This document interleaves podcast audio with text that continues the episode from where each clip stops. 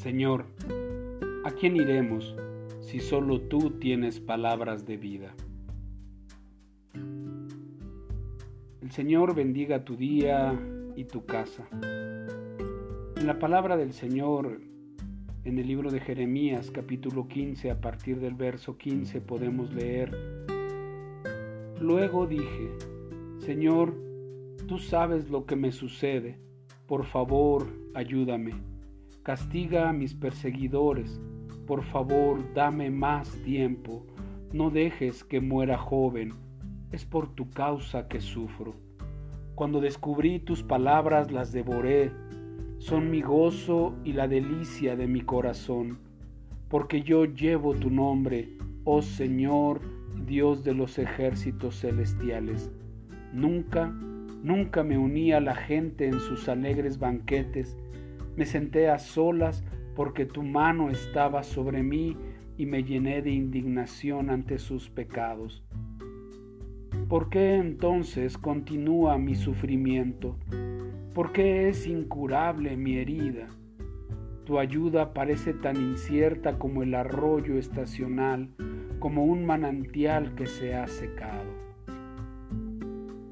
¿Alguna vez un joven ministro tuvo una reunión con un pastor y su familia.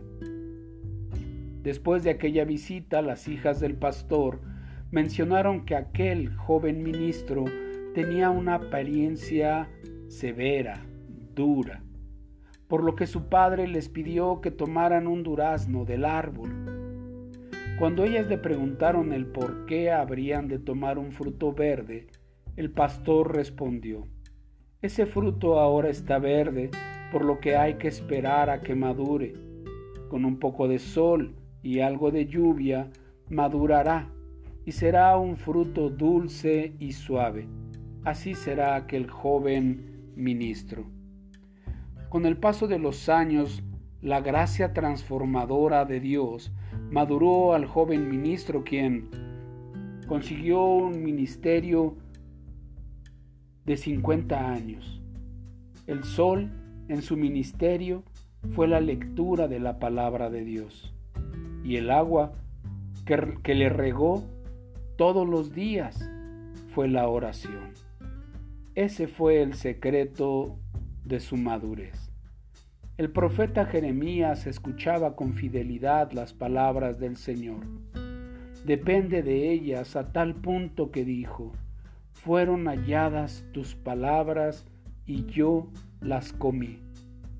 Jeremías meditaba y reflexionaba en la palabra del Señor, pues ésta era su mayor gozo y la alegría de su corazón. Nosotros necesitamos madurar, necesitamos recibir el sol de las palabras de Dios y el riego diario de la oración, confiando que sea el Espíritu Santo quien nos ayude a preparar el fruto que se ha de desarrollar en nosotros. Oremos al Señor. Dios, ayúdame a leer tu palabra todos los días para alimentarme y protegerme contra del pecado.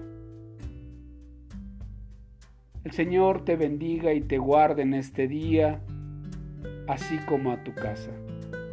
Recuerda, Dios es bueno. Hasta la próxima.